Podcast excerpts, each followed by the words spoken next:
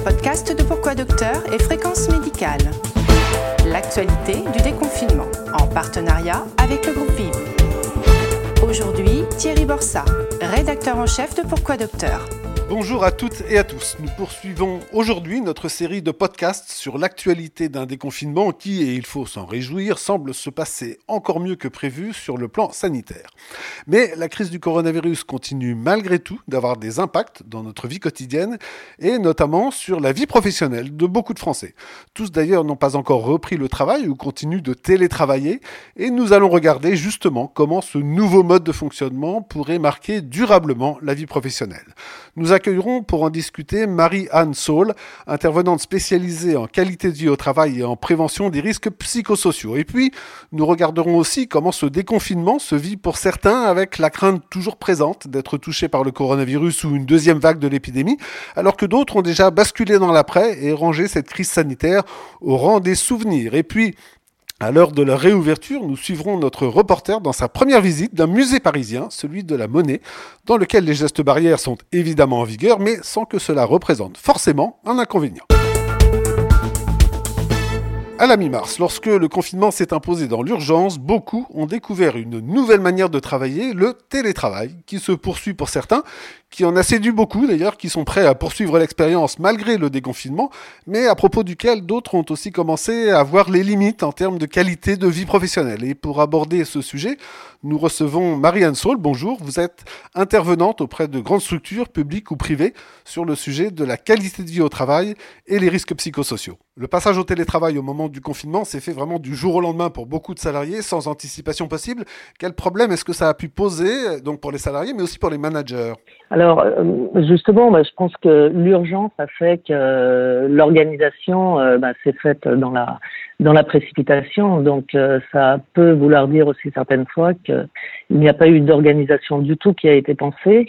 donc ça repose avant tout, je dirais, sur l'intelligence adaptative de chacun des collaborateurs, d'ailleurs des collaborateurs ou des managers.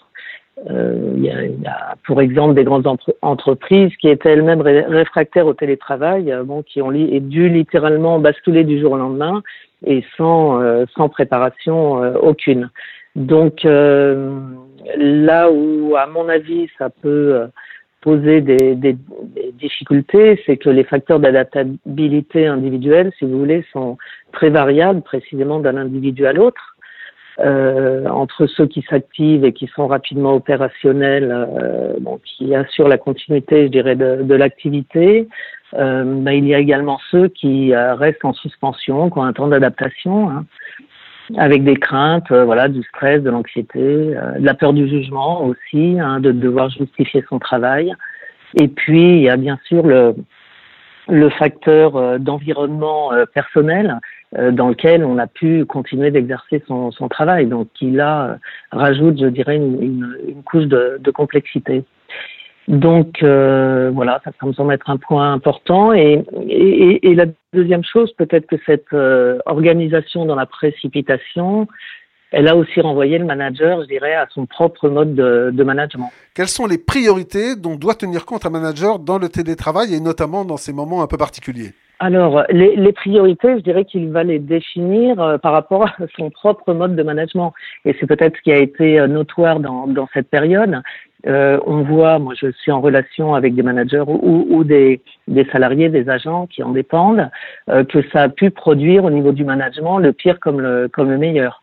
Donc, euh, dans les situations pires, ben, ça a exacerbé le, les tensions, ça a pu générer de la méfiance, suite à des, par exemple, des fortes, des fortes sollicitations. Euh, des, ça entraînait aussi certaines fois des violences verbales euh, derrière, le, derrière, enfin par écran interposé. Et puis, pour le meilleur, bah, ça a pu créer au contraire des solidarités, ça a pu favoriser des initiatives, ça a, pas, ça a pu favoriser la, la créativité, l'innovation, voire même le, le resserrement du collectif euh, avec avec le manager. Le télétravail, c'est davantage de formalisme dans le contrôle des missions du salarié ou au contraire, ça doit déboucher sur une plus grande délégation et l'attente de davantage d'autonomie? Bah, je pense que l'un et l'autre vont, vont, de pair, mais je pense qu'il faut euh, surtout pas euh, retomber euh, dans, dans, dans, le contrôle par, par tableau Excel et, et indicateur. Voilà, je pense qu'il y a un réglage du curseur euh, qui doit qui doit être fait, euh, qui impose de redéfinir les objectifs de travail, la gestion du temps de travail, mais surtout, à mon avis, qui impose aussi de remettre de, de l'humain, je dirais, dans, dans les modes de management. Et, euh, et par là, qui, qui entraîne, ben voilà, une, une, accélération au niveau du développement de, du savoir-être, hein, des, des soft skills, donc qui vont favoriser, qui vont favoriser le, euh, la collaboration, la co-construction, les méthodes qui mobilisent l'intelligence adaptative et, qui reposent euh, repose sur une relation aussi de, confiance entre le, le manager et ses, et ses collaborateurs. Le télétravail pendant le confinement, on l'a évoqué tout à l'heure, hein, vous l'avez dit, c'est aussi le travail en présence de la famille, les enfants, avec des contraintes un peu spéciales. Est-ce que le manager doit tenir compte de ces contraintes et comment? Mmh. bah, Je crois que ça a effectivement été une des particularités, là encore, de cette euh, période, c'est que le fait d'exercer son travail euh, dans son environnement perso, ça agit, je dirais, un peu comme un coefficient démultiplicateur, hein, et, certaines fois des, multiplicateurs de, de, problèmes. Euh, donc, moi, je pense qu'il faut vraiment prendre en compte euh, les situations au cas le cas, mais prendre en compte, bien sûr, la situation euh, familiale, la situation personnelle, l'environnement de travail, hein, jusqu'à l'équipement même informatique, parce qu'il y a eu aussi là dans l'urgence, je dirais, un, comment dire, un, un glissement hein, de, de l'usage des outils, euh, des outils euh, digitaux euh, par le biais des, des, des propres outils personnels, si je peux dire, en, en, utilisant par exemple le téléphone perso de, de du collaborateur. Donc, il y a une, une, une, intrication, une imbrication qu'on ne peut pas ne, ne, pas prendre en compte. Mais la difficulté, me semble-t-il, c'est qu'elle elle est relative à des situations qui sont tellement multiples qu'il faut les prendre au cas le cas. Le retour au présentiel qu'on observe quand même un peu partout avec le déconfinement, c'est une suite d'émissions ou un redémarrage avec des règles à repréciser? Pour ça, je pense qu'il y a un corollaire qui est fondamental, hein, qui, qui s'appelle euh, la, la, délégation. Hein. La délégation et, et euh, la capacité à, à, donner des latitudes décisionnelles, si vous voulez, euh, aux collaborateurs. Je pense que là, les managers sont loin s'en faut, pas du tout égaux par rapport à ça, parce que déléguer, ça veut aussi donner, dire donner le droit à l'erreur et que cette responsabilisation individuelle qui donne précisément de l'autonomie, eh bien, elle passe par une acceptation, euh, voilà, de, de, la part du manager. Et je pense que c'est un peu l'incontournable, je dirais, pour euh, pour bâtir la confiance, euh, qui qui va justement progressivement euh, s'établir, être à la fois ben, de donner de la motivation, de favoriser l'engagement, et surtout de, de donner du sens euh, du sens au travail. Moi, ça me semble être un, un accélérateur cette période euh, ben, pour une forme de management qui, dans certaines organisations, a déjà été engagée, euh, c'est vrai, mais dans d'autres pas du tout, et ça préfigure le, management de, de, demain. Merci Marianne Saul. On comprend en effet en vous écoutant que cet essor inattendu du télétravail sera un des éléments clés dans le monde d'après pour la vie des entreprises, de leurs managers et évidemment de leurs salariés.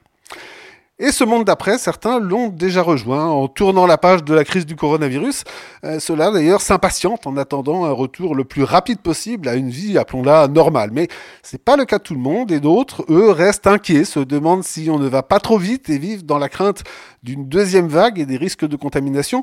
Floriane Valderon, vous êtes journaliste pour Pourquoi Docteur et vous êtes allé rencontrer une psychologue qui vous a expliqué en quoi tenait le fait d'appartenir au camp des optimistes ou à celui des pessimistes. Bonjour Floriane, quels sont les facteurs qui peuvent prédéterminer la vie d'une personne sur cette question? Oui, alors j'ai pu interroger la psychothérapeute Nadine Chiaka à ce sujet. Et pour elle, notre rapport au déconfinement est en partie lié à notre tolérance au risque. C'est-à-dire, en fait, concrètement, que les personnes qui ont été confrontées à un risque majeur de survie ou qui en ont été témoins sont plus susceptibles de développer un, stress post-traumatique qui sera réactivé par la pandémie. Un autre paramètre à prendre en compte est notre tempérament. Si on est casquant et optimiste, on sera probablement en faveur d'un allègement des mesures. Alors, à l'inverse, lorsque l'on est de nature anxieuse, on aura surtout tendance à voir le risque et on sera contre. Mais cette vision, qu'est-ce qui peut l'amplifier? Alors, comme le décrit Nadine Kaka, un effet loupe sur le danger peut s'instaurer et le dramatiser. Cela vient du biais de confirmation, auquel nous sommes tous soumis. Attendez, le biais de confirmation, c'est un jargon de psy. Euh, dites-nous de quoi il s'agit précisément. Oui, alors en fait, c'est un mécanisme de notre cerveau qui fait qu'on va plutôt chercher, retenir et apporter du crédit aux informations qui confortent nos croyances. Par exemple, si on trouve qu'il est dangereux de se déconfiner plus rapidement, on va mémoriser les données qui vont dans ce sens.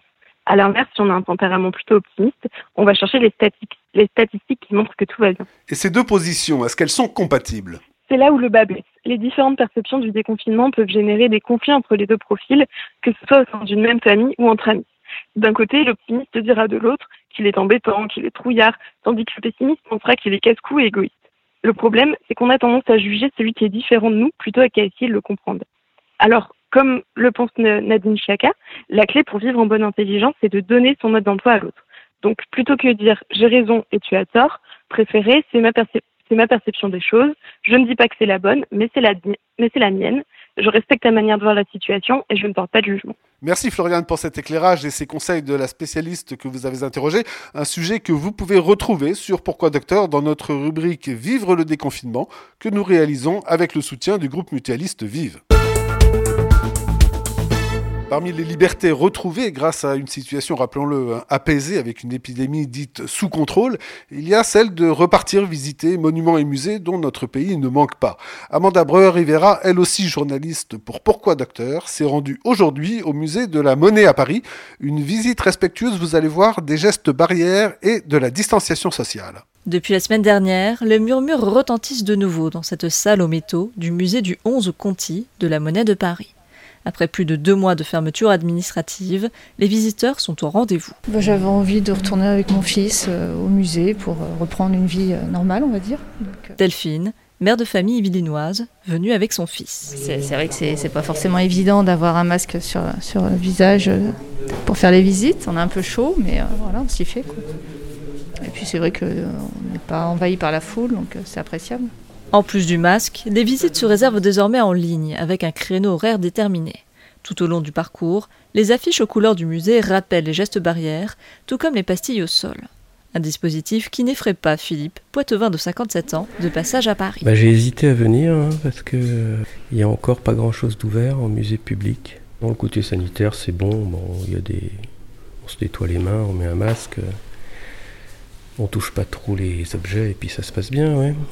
Pour garder accessible au public les modules interactifs, l'équipe du musée distribue également des stylets préalablement désinfectés le temps de la visite. Les visiteurs peuvent également actionner avec le pied des distributeurs de gel hydroalcoolique camouflés dans les salles d'exposition. Un coût supplémentaire pour les finances du musée déjà impactées par la fermeture administrative. Stéphanie Molinard, responsable de la médiation et des publications du musée. Donc on a plutôt euh, vu ça comme des investissements. Euh, les stylets, euh, les distributeurs de gel, ce sont des dispositifs de toute façon qui n'évitent pas seulement le Covid, qui peuvent éviter d'autres choses. Les gastro de l'hiver, pourquoi pas. Donc voilà, on, imagine que ce sont des dispositifs qui vont être réutilisés sur le long terme. Pour l'instant, la réouverture du musée est un succès. L'ensemble des créneaux de visite était complet le week-end dernier et le reste le week-end prochain. Pourtant, à raison de 10 personnes par quart d'heure, le nombre de visiteurs est drastiquement réduit. Le musée n'espère donc pas rattraper le manque à gagner, bien au contraire. À l'occasion de ce déconfinement culturel, la direction a décidé la gratuité pour tout le mois de juin. Je dirais pas qu'on s'y attendait, mais on, l'espérait et on savait vraiment que, la gratuité allait, en tout cas, déclencher la visite. Il y a pas mal, on est un musée assez récent, ça fait trois ans qu'on a réouvert, donc dans cette nouvelle muséographie configuration. Et donc, euh, on essaye de déconstruire cette image. Le musée de la monnaie n'est pas un musée de numismatique, c'est un musée sur l'art du métal, sur les savoir-faire, sur les techniques, euh, sur l'histoire de France. Euh, c'est un musée vraiment avec plein de portes d'entrée, du coup, où, où, beaucoup de visiteurs qui ont des intérêts très différents peuvent, peuvent trouver leur compte. Observer les ouvriers d'art, travailler les métaux en direct, découvrir la composition de véritables trésors ou l'histoire de cette institution économique, le musée du 11 Conti comme tant d'autres, espère bien tourner la page rapidement du confinement. Voilà, c'était la séquence visite du musée à l'heure du déconfinement, un loisir qui se mérite mais qui permet aussi de profiter de ces lieux sans subir les effets parfois gênants de l'affluence. C'est aussi un des bons côtés de ce déconfinement prudent. Dans votre prochain rendez-vous avec ce podcast, vendredi, vous retrouverez le docteur Jean-François Lemoine pour la suite de sa série passionnante sur les grands noms de la médecine. Il recevra Jean-Noël Fabiani, professeur en cardiologie et chirurgien. Au revoir, merci de votre attention et de votre fidélité et à très bientôt.